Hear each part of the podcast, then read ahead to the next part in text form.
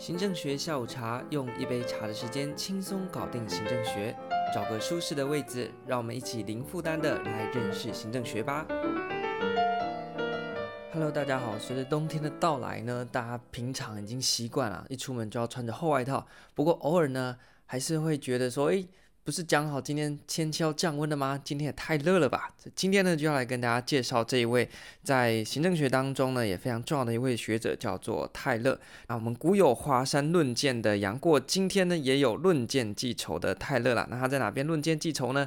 就是在工厂里面。传统理论时期，我们讲完了威尔森，讲完了韦伯之后，后面呢还有三位仁兄，我们要来给大家介绍一下。今天我们就介绍这位吧，叫做泰勒先生。泰勒呢，他的生品非常有趣哦，他是美国人，那么他放弃了哈佛的学位，就到了铁工厂当中呢，去当一个做钢的郎，然后从基层开始做起，所以他的理论呢也是比较关注基层人员的工作改进。那么由基层做起呢，这也是不简单。你看，人才就是人才，最后呢一路干到了非常上面的职位，最后被福特公司呢聘去当这个最高的管理顾问呢。所以呢，在这个过程当中呢，他从基层一路往上爬，他认为产业的生产效率呢是一个管理者所该重视的。而所谓有效率是什么呢？就是要有好的管理。那什么是好的管理呢？就是必须有科技、工作加上组织这三个元素，就是一个好的管理。有好的管理，就能够达成好的效率。所以呢，他毕生。在做的事情就是找出究竟什么样子的管理方式是一个最好的。但是呢，在泰勒的观点里面呢，他就因为他是从钢铁工厂出来的嘛，他对人的看法就把人当作机器，被认为是一个机器的效率观，也引来了非常多的批评哦。不过呢，我们这次呢就来认识一下这位泰勒先生，他到底啊、呃、有哪一些的说法。提到泰勒呢，我们就要先来介绍一下他的几本非常有名的论著哦。那为什么要介绍呢？等一下大家就知道了。诶，第一本叫做《A Piece Rate System》。一八九五年，那时候发生什么事情呢？签订马关条约嘛，所以在台湾割让给日本的时候，泰勒正在写他的第一本书啊，《A Piece Rate System》叫《论剑记仇》，那也是我们等一下会介绍泰勒理论的主轴了。那么到了一九零三年，他写了第二本叫做《Shop Management》，叫做工厂管理啊，因为呢就配合我们刚刚讲到他的生平嘛。到了一九一一年，那时候呢啊，还在这个辛亥革命啊，然后中华民国还在成立之初呢，你看他已经写了这本旷世巨作。Principles of Scientific Management，你看，这时候呢，我们的科学管理原则已经出现了。这个呢，为什么叫划时代巨作呢？因为如果没有这本，今天呢，我们在国考当中也不用背这些什么什么管理理论，哎，给搞得这个焦头烂额啊。你说讲这个干什么？太无聊了吧？诶，就真的有这么无聊的考题哦？你看，一百零二年的高考三级，下列何者不是泰勒所写的？考这到底是什么东西啊？OK，好，泰勒呢写归写，结果被出老师出的题目呢就没有那么好好笑了。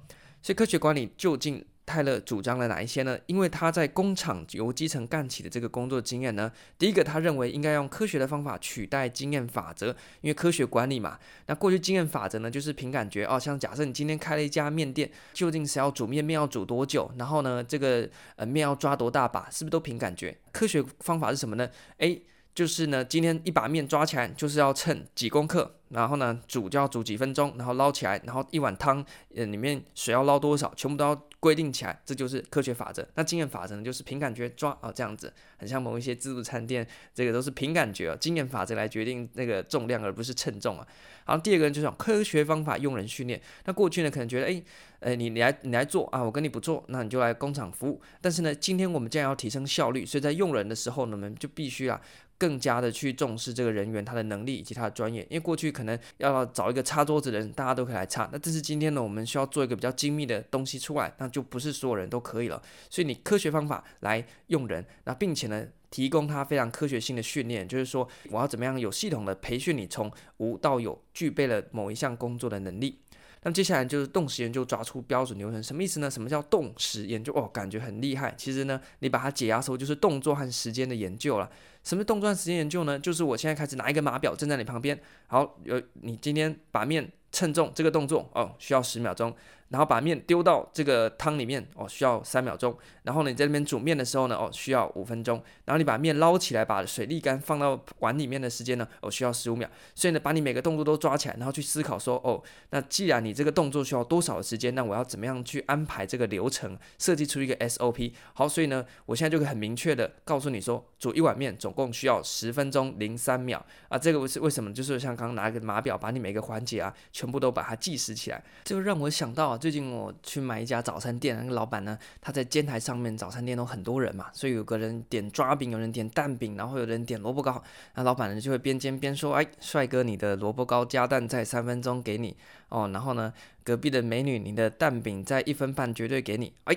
这个老板呢，他也是有这个动时的观念哦，他就可以掌握说，他还要再煎多久可以把这个蛋饼煎出来。不过这样也不错啦，因为有时候外面就站了一堆人嘛。那早餐店你也知道，有时候大家赶时间，那也不晓得你点的东西老板到底做了没，所以这样也是能够让大家安心。但是呢，到底老板跟我讲三分钟我的萝卜糕会好，是不是真的三分钟呢？我是没有拿码表去量。如果太热人来买早餐的话，他就是能会拿码表在那边量了。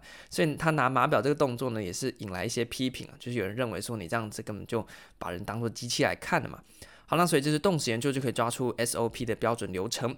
那接下来呢，就是我们最一开始提到所谓论件计酬。那各位想看哦，假设今天呢你去早餐店打工，那有两个方案，一个是呢你就固定领一个小时的基本薪资一百六十几块。那第二个是呢，老板说如果你今天煎了一份蛋饼，我就让你抽个五块还是十块啊这样子。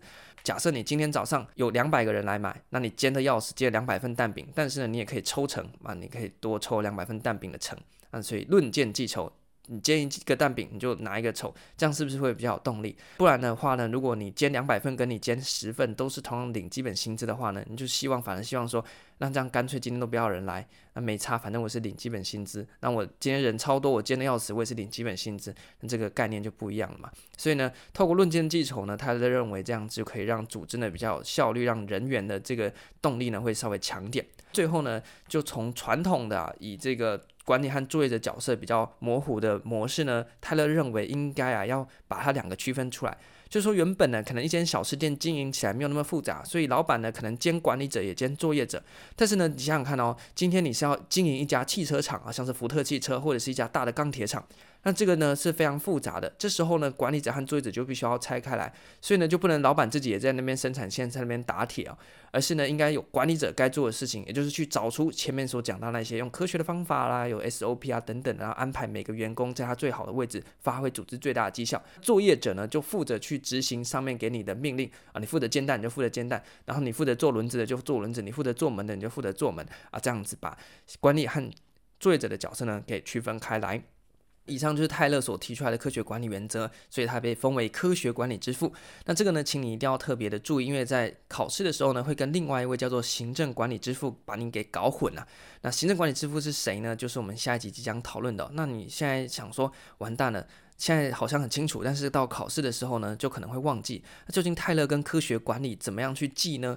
啊，那这个呢，我们有一个小撇步哦，大家不要觉得科学管理哦，你看泰勒写科学管理原则的时候是在中华民国成立的时候，一九一一年写的，好像很遥远。其实呢，今天还是有非常多的影子啊。那怎么记呢？泰勒科学管理之父，泰勒科学管理之父，泰勒科学管理之父，泰科泰科什么呢？